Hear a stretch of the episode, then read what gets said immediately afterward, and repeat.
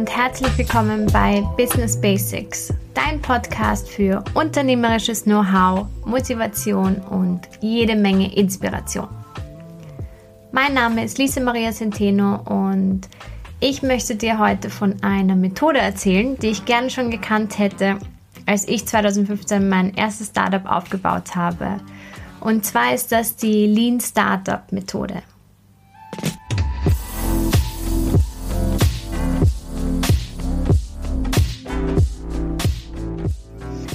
Ja, wie ihr wisst, hat heute jeder die Möglichkeit, ein Unternehmen zu gründen. Die Möglichkeiten sind zugänglicher denn je. Aber ja, nur weil es zugänglicher ist, heißt das ja nicht, dass es einfacher geworden ist. So ziemlich neun von zehn Startups scheitern. Es gibt mehr Konkurrenz denn je und ja, die Anforderungen werden immer komplexer. Und als Unternehmer oder ja, als Gründerin steht man da unter immensem Druck. Was dann passiert ist, dass viele Startup-Gründer oder Unternehmensgründerinnen ähm, eine Idee von einem Produkt haben, bei dem sie denken, ja, es wäre ganz super, ähm, wenn es es geben würde. Ja, ganz viele Leute würden es kaufen. Also verbringen sie monatelang, manchmal jahrelang damit, im Geheimen oder im Dunklen das Produkt zu erschaffen, ohne auch nur irgendeinmal mit einem potenziellen Kunden gesprochen zu haben. Und ja, das ist dann ein bisschen so, als würdest du einen Schlüssel entwerfen und fertig schmieden, um danach das passende Schloss dafür zu finden. So ein bisschen, als würdest du das Pferd von hinten aufzäumen. Ähm, ja, ein weiteres tolles Szenario ist es zum Beispiel, ähm, anhand einer Idee einen 100 Seiten Businessplan zu schreiben und sich dann auf Investorensuche zu begeben, ohne jemals darüber nachzudenken, ob man nicht mal alleine starten könnte und wie lange, wie weit man alleine kommen kann. Und ja, meine absoluten Favorites gerade sind diese ganzen Online-Business-Gurus, die, die sagen, jeder kann ein Online-Business starten und ähm, du musst einfach nur machen und dann gibst du so viel Geld wie möglich im Online-Marketing aus. Und dann kommen die Online-Marketing-Gurus und sagen dir, das sind die fünf Fehler, die du im Online-Marketing machst und dann steckst du da nochmal genug Geld rein, um deine Fehler zu korrigieren. Also ja, man kann eine Menge falsch machen. Alles kann funktionieren, aber meistens tut es das eben nicht. Ja, und dann kommt man nicht weiter und man hat das Gefühl, man scheitert und man gibt auf und das wollen wir auf keinen Fall. Als ich mit 22 mein erstes Startup aufgebaut habe, das war damals eine Online-Marketing-Plattform für Künstler, habe ich mich so dermaßen unter Druck gesetzt, dass ich mit ziemlicher Sicherheit alles damit ruiniert habe. Ich habe genauso einen 80 Seiten Businessplan geschrieben. Ich wollte unbedingt schnellstmöglich am Markt sein. Ähm, ich wollte, dass die Plattform perfekt aussieht und fertig programmiert ist und das alles noch zum kleinsten Preis. Ähm, ja, da, da wir gebootstrapped haben und ähm, alles selbst finanziert haben, wir haben uns extrem früh nach einem CTO umgeschaut ähm, ja, und etwas, was auch ein ganz fataler Fehler war, was ich damals nicht gecheckt habe, ist, dass ähm, ja, ich habe mich kaum getraut, über das Projekt zu sprechen und auch kaum jemandem davon erzählt, weil ich Angst hatte, dass uns jemand die Idee klaut. Also, Mann, Mann, Mann. Ja, man kann schon viel falsch machen. Und ja, wir haben dann monatelang irgendwie im Geheimen daran gearbeitet und als es fast fertig war, sind wir dann raus, haben mit ein paar Künstlern gesprochen dann waren wir bei einem Startup-Programm, ähm, Startup Live hat das damals geheißen. Das war, das war wie ein Pitching-Contest. Das war eigentlich ziemlich cool. Du arbeitest drei Tage lang intensiv mit Mentoren an dem Produkt und dann am Ende kannst du pitchen vor richtigen Investoren und dann wählen sie halt ihre, ja, die Startups aus, in die sie investieren wollen. Und ähm, ja, wir haben auch super gutes Feedback bekommen und ähm, irgendwie waren die, die Moderatoren dann so zuversichtlich, dass sie uns irgendwie gesagt haben, ja, ihr braucht euch keine Sorgen machen, das, das wird schon voll gut und so. Und ich habe mich dann ziemlich darauf versteift und im Endeffekt haben wir nicht gewonnen und ich war so am Boden zerstört und ähm, ja, was hätte gar nicht sein müssen. Es war eine komplette Ego-Sache. Aber ja, was soll man machen? Und ich glaube, der schlimmste Fehler von allen war, dass ähm, ich, wenn wir dann Feedback bekommen haben, ich ziemlich beratungsresistent war. Also ich war so in meinem eigenen Ding drinnen, so genau so muss es sein und so schnell wie möglich und ich muss das schaffen. Ich habe so einen starken Erfolgsdruck, dass, ähm, ja, ihr seht, ich habe so ziemlich alles falsch gemacht, was man nur falsch machen kann. Ähm, Jesus, wenn ich daran zurückdenke. Aber ich bereue absolut nichts. Denn diese Erfahrung war unfassbar wichtig für mich und auch ein kleiner oder eigentlich größerer Weckruf, was mein Verhalten betrifft. Und ja, ähm, seitdem habe ich aber wahnsinnig viel gelernt und kann sagen, dass ich heute alles ganz anders machen würde und tatsächlich auch ganz anders mache. Und zwar unter anderem ähm, mache ich das anders mit der Lean Startup Methode. Ähm, die Lean Startup Methode ist dazu da, um herauszufinden, ob deine Idee, dein Startup oder dein Unternehmen überhaupt langfristig erfolgreich sein kann. Ähm, ja, auf, so ungefähr auf Deutsch übersetzt würde die Methode, äh, ungefähr auf Deutsch übersetzt nennt man das die Methode der flexiblen Produktentwicklung. Und das Tolle an der Lean Startup Methode ist, dass sie wirklich jeder anwenden kann. Also ganz egal, was du für ein Unternehmen aufbauen möchtest, ähm, du kannst es mit der, mit der Lean Startup Methode machen. Und der Gründer der Methode, äh, der Gründer der Methode, Eric Ries, sagt, dass jeder ein Unternehmer ist und Unternehmer überall zu finden sind. Ja, und Unternehmerin oder Unternehmer sein bedeutet ja in Wirklichkeit einfach nur Probleme zu lösen, also lösungsorientiert zu denken. Und das kannst du überall machen. Also entweder in deinem Job, ähm, in deiner Freizeit, äh, wenn du in irgendeinem Sportverein tätig bist oder als freiwilliger Helfer in einer Non-Profit-Organisation. Ja, oder auch schon, wenn du ein laufendes Unternehmen hast und du ein weiteres Produkt launchen willst, dann kannst du die Startup-Methode dafür anwenden. Sie ist auch super gerade zum Starten, weil du kaum Kapital dafür benötigst.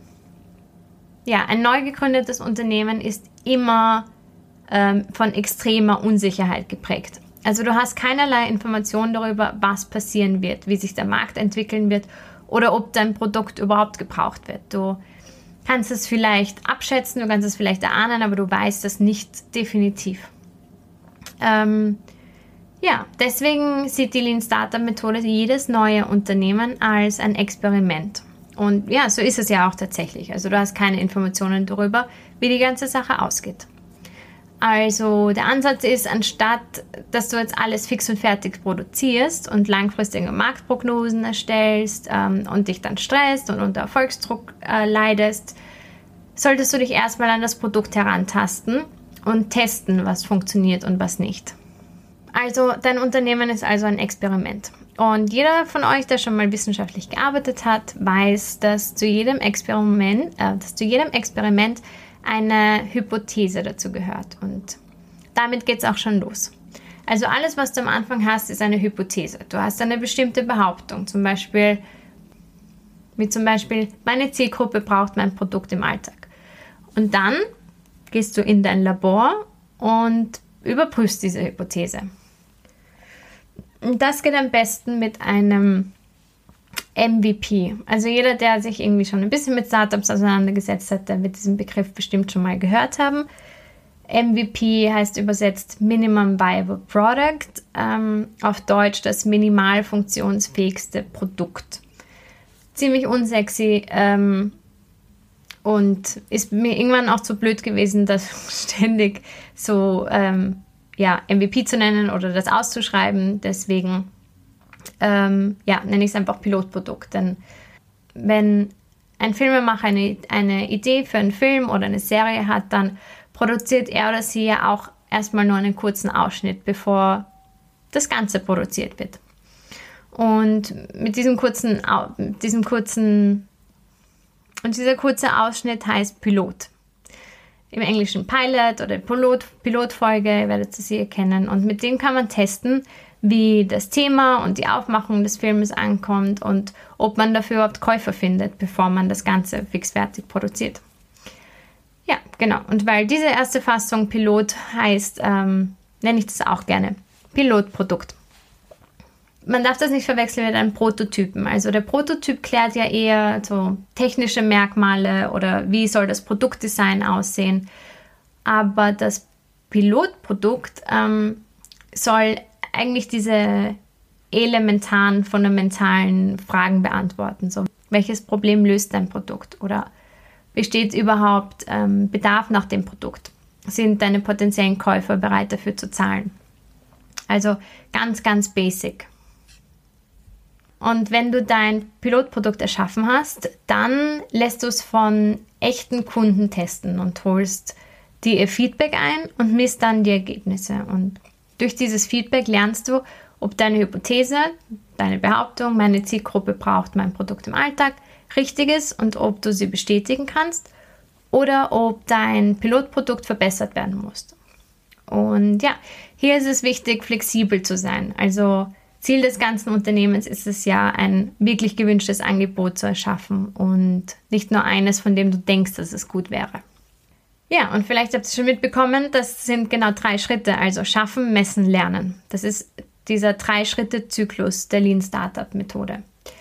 Also erstens, du schaffst ein Pilotprodukt. Zweitens, du gehst los, findest passende Kunden und misst dann direktes Feedback.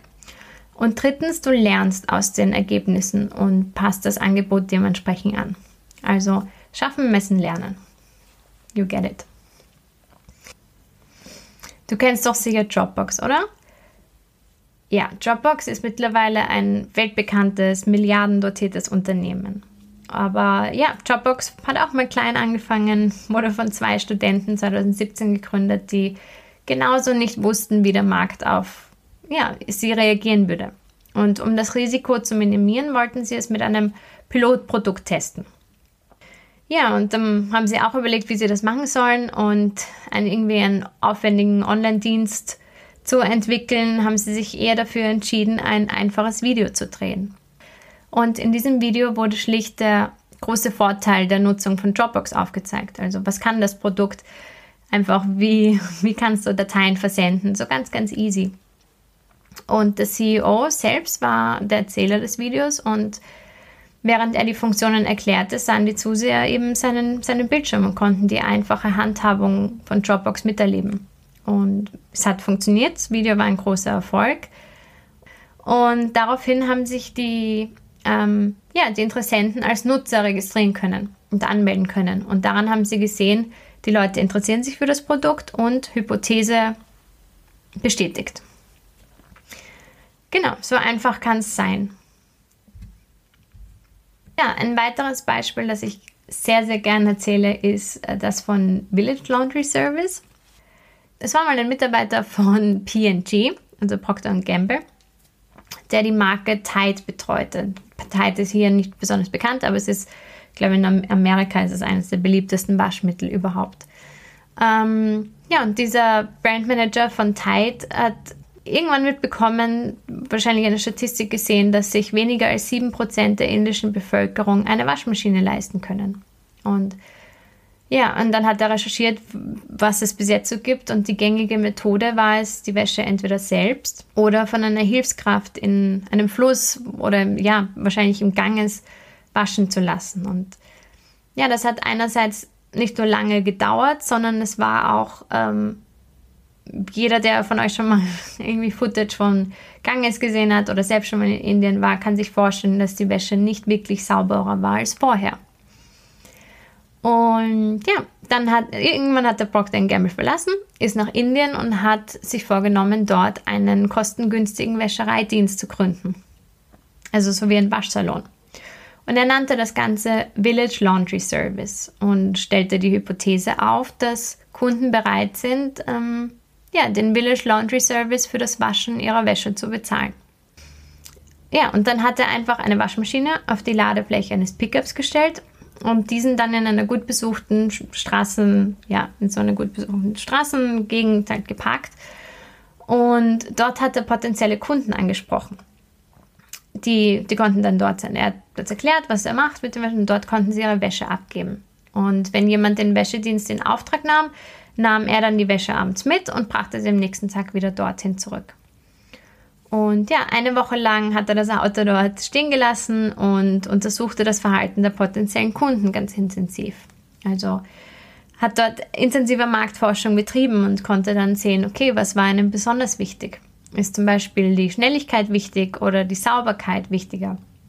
ähm, ja, was waren deren Präferenzen? Und nach einiger Zeit kam man dann drauf, dass es sehr viele potenzielle Interessenten für den Wäschereidienst gab, aber sie waren diesem Pickup gegenüber misstrauisch. Also sie haben sich irgendwie gefürchtet, dass er mit der Wäsche abhauen würde.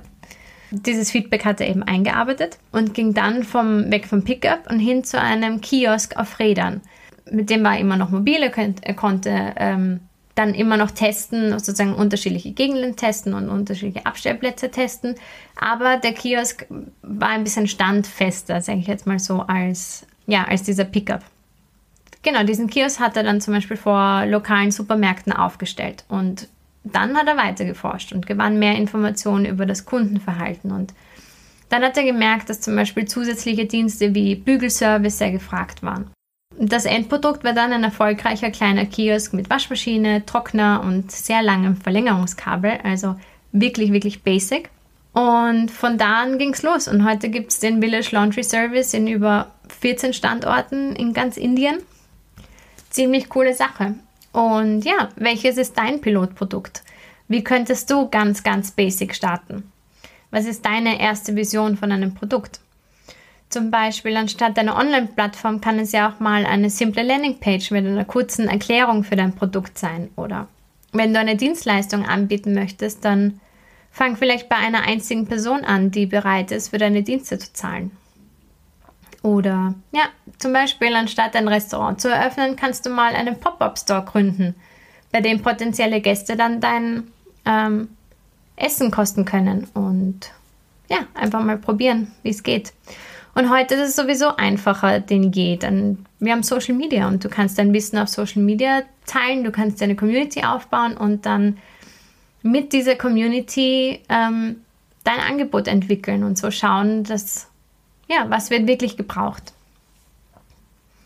Ja, und auch wenn du jetzt schon weißt, zum Beispiel, was, wie dein Pro Pilotprodukt aussehen könnte, erfordert ähm, das Erschaffen eines solches extrem viel Mut. Und ja, du, du zeigst da ein Stück deiner Vision und auch ein unfertiges, unperfektes Stück deiner Vision und du machst dich damit irgendwo verletzlich, aber das, das zahlt sich so sehr aus und das lohnt sich so sehr.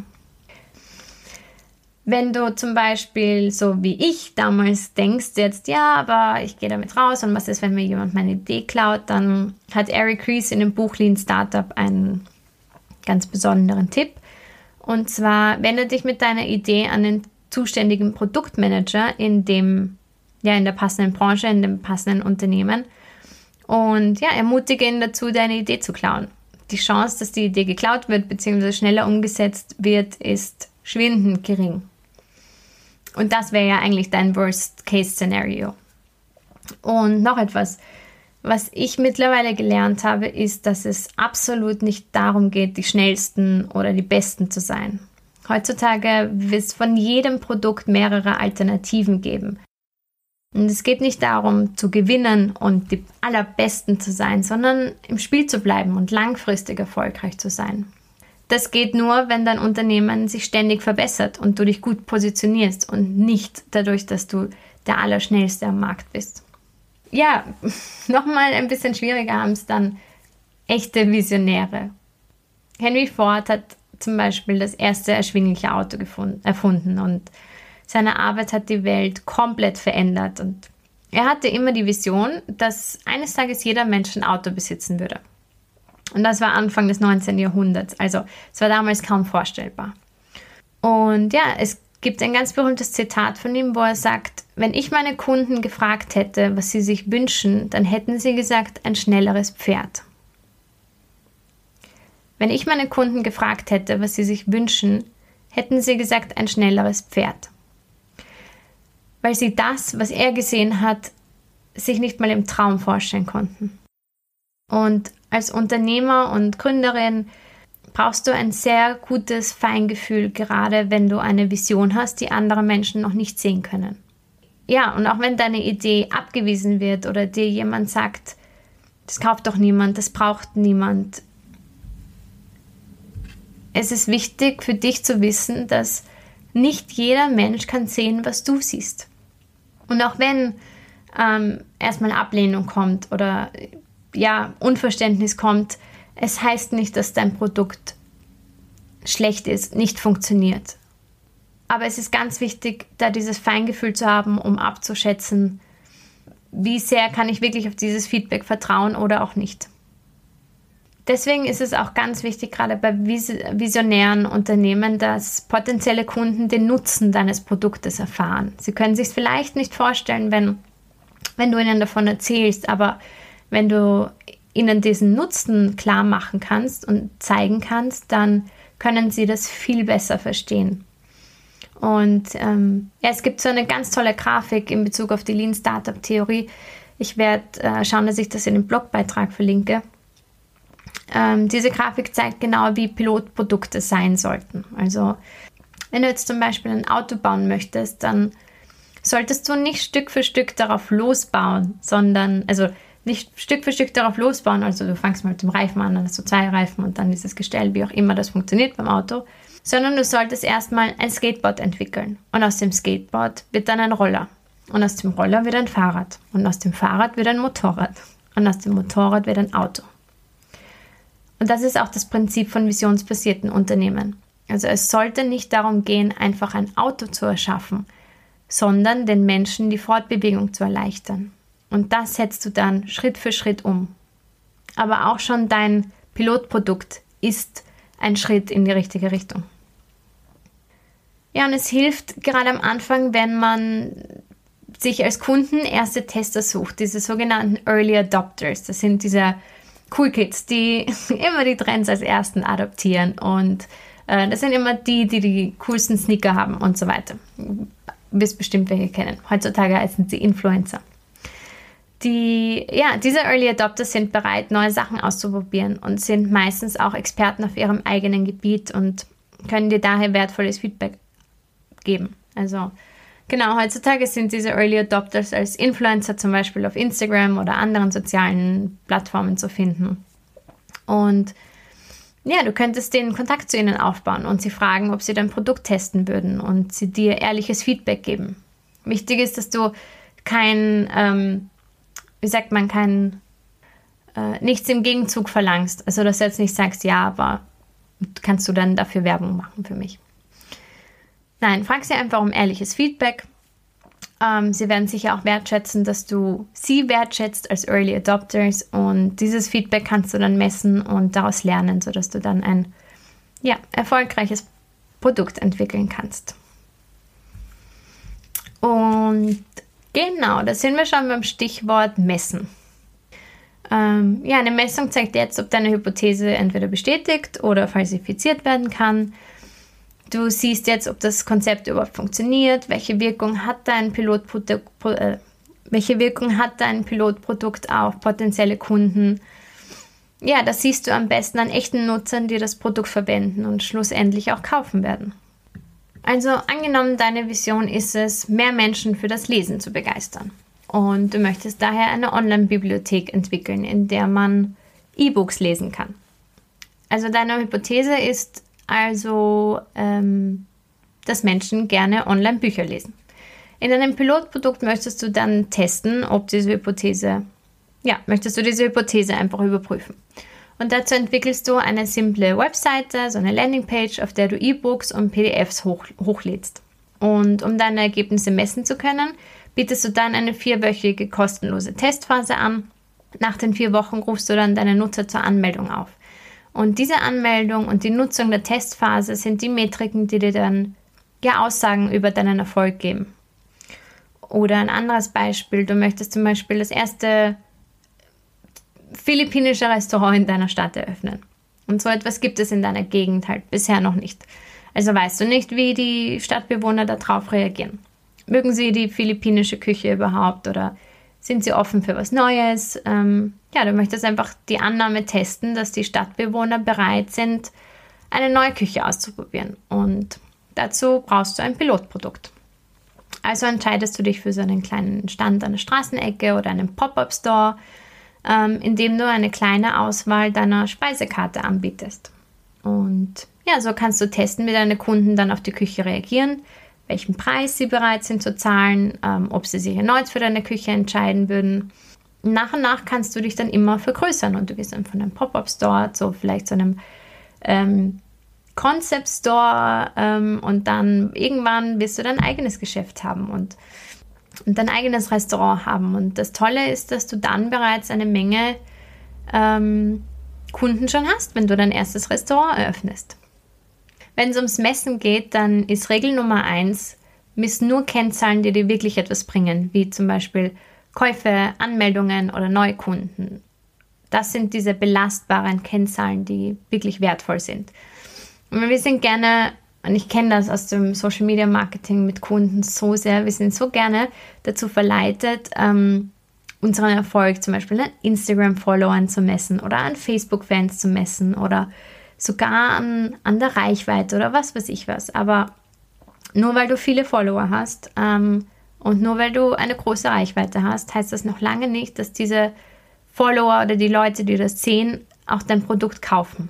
Also wirklich wichtig, nur Käufe, Anmeldungen, Umsatz, Neukunden, diese ganzen Hard ähm, Facts, diese ganzen belastbaren Kennzahlen messen. Sei dir darüber, und ja, sei dir darüber bewusst, dass gerade am Anfang deine Kennzahlen sehr überschaubar sind. Ähm, und auch zu wissen, dass hinter jeder Kennzahl ein bestimmter Mensch steht. Du kannst am Anfang noch mit all diesen Menschen in Kontakt treten. Du kannst ihr Feedback einholen. Du kannst ähm, ja, ihnen persönlich schreiben. Du kannst sie einladen. Geh mit ihnen auf einen Kaffee. Ähm, und ja, frag sie darüber, hol ihr Feedback ein, frag sie nach Verbesserungsvorschlägen oder danach, warum sie dein Angebot vielleicht auch nicht nützen würden. Und, ähm, und ja, dann entwickle dein Angebot mit ihnen weiter. Diese Gerade diese Anfangsphase bietet dir eine unglaublich wertvolle Chance, eine Community aufzubauen, die mit dir wächst. Und das muss auch nicht von heute auf morgen sein. Das kann dauern. Ich, ich, ich würde sogar behaupten, es dauert drei Jahre, bis du wirklich Erfolg hast. Drei Jahre. Und diese drei Jahre sind dafür da, wo du dir Zeit nimmst, eine Community aufzubauen, ein wirklich wertvolles Angebot zu erschaffen, das gebraucht wird und deine Zielgruppe wirklich gut kennenzulernen. Drei Jahre. Wenn es nach den drei Jahren immer noch nicht gut ausschaut, dann, dann kann man nochmal reden. Da sind wir auch schon bei dem letzten Schritt des Schaffen, Messen, Lernen-Zyklus und zwar beim Lernen. Und mittlerweile hast du ein Pilotprodukt entwickelt, du hast es auf dem echten Markt getestet, du hast Kundenfeedback eingeholt, du hast die wichtigsten Metriken gemessen und ja, jetzt geht es darum, okay, gut, was jetzt? Was kann ich daraus lernen? Wurde meine Hypothese bestätigt oder sind meine Kunden bereit für mein Angebot zu zahlen? Oder muss ich vielleicht noch Verbesserungs ja, Verbesserungen vornehmen? Und jetzt zeigt sich, in welche Richtung es weitergehen wird. Und unter Umständen lohnt es sich sogar, das, dein gesamtes Angebot in Frage zu stellen und den Zyklus von vorne zu starten. Also erneut schaffen, messen, lernen. Im Grunde sollte das etwas sein, was du ständig tust. Schaffen, messen, lernen. Ähm, irgendwann schaffst du und dann misst du und lernst, misst und lernst und so. Aber am Anfang ist es schaffen, messen, lernen. Genau. Und auch so einer dieser typischen Startup-Begriffe ist Pivot, also Kurswechsel. Das heißt, ähm, ja, das heißt, wenn du irgendwann drauf kommst, so wie du dir das vorgestellt hast, kann es nicht funktionieren. Die Kunden wollen irgendwie etwas ganz was anderes, dann ist das auch so. Und hab keine Angst vor diesem Pivot, diesem Kurswechsel. Und denn es ist überhaupt nichts Schlechtes. Ganz und gar nicht. Ein Kurswechsel kann eine große Chance sein, ähm, langfristig erfolgreich zu sein. Zum Beispiel Twitter war eine Podcasting-Plattform oder Nokia hat als Gummistiefelhersteller gestartet und ich glaube, sie haben bis heute irgendwie Reifen im Sortiment. Also aufgeben ist jedenfalls keine Option. Denn schließlich geht es ja darum, eine Vision zu verwirklichen und nicht ein bestimmtes Produkt auf den Markt zu bringen. Und ja, genau jetzt gilt es, dranbleiben und die bisherigen Ergebnisse und mögliche Fehler zu analysieren. Fehler sind wunderbar, embrace it, own it. Fehler gehören zum Unternehmensalltag. Ohne Fehler geht gar nichts. Kein erfolgreicher Mensch hat jemals keine Fehler gemacht. Es geht nur darum, wie du den Fehlern gegenüberstehst, ob du sie als ähm, Niederlage siehst oder ob du sie als Chance siehst. Ich liebe Fehler. Fehler sind wunderbar. Und ja, die Lerneffekte von Fehler sind einfach ja, der Startschuss, der Startschuss zum eigentlichen Erfolg. Also keine Angst davor. Keine Angst davor, Fehler zu machen. So, meine Lieben, das war jetzt ein kurzer Überblick über die Lean Startup Methode. Ähm, ja, zur Lean Startup Methode gehören noch ganz andere wichtige Dinge, wie zum Beispiel eine Erfolgsbilanz, mit der du gut messen kannst. Oder die Lean Startup Methode unterscheidet zwischen drei Wachstumsmotoren, die super wichtig sind, die herauszufinden. Ähm, ja, aber alles zu seiner Zeit. Ähm, wir werden über alles reden. Ich kann dir nur sehr ans Herz legen, die Lean Startup Methode zu nutzen, mit ihr dein Unternehmen aufzubauen oder sie in dein vorhandenes Unternehmen zu integrieren, sie generell vielleicht in dein Leben zu integrieren, ähm, auch nicht business-wise wenn du mehr, wenn du gerne mehr darüber lesen möchtest, dann gebe ich dir den Link zum Buch auch in die Show Notes. Lean Startup hat eine eigene Online-Plattform mit Blog und Podcast. Da hör da auf jeden Fall gerne rein. Ich hoffe, ich konnte dich mit dieser Folge inspirieren und hoffentlich auch motivieren, mit einem Pilotprodukt zu starten. Falls du Fragen hast, kannst du mir immer über Instagram oder über die Webseite schreiben. Falls du zum Beispiel nicht weißt, wie dein Pilotprodukt aussehen könnte oder du Hilfe brauchst, um potenzielle Kunden zu finden, bin ich gerne da. Ich freue mich auf dein Feedback. Ähm, ja, wenn dir die Folge gefallen hat, würde ich mich auch freuen, wenn du mir eine positive Bewertung hinterlässt. So, ich kann auf jeden Fall sagen, schön, dass du da warst. Ähm, ich wünsche dir noch einen wundervollen Tag oder Abend, je nachdem. Und nie vergessen, du kannst das.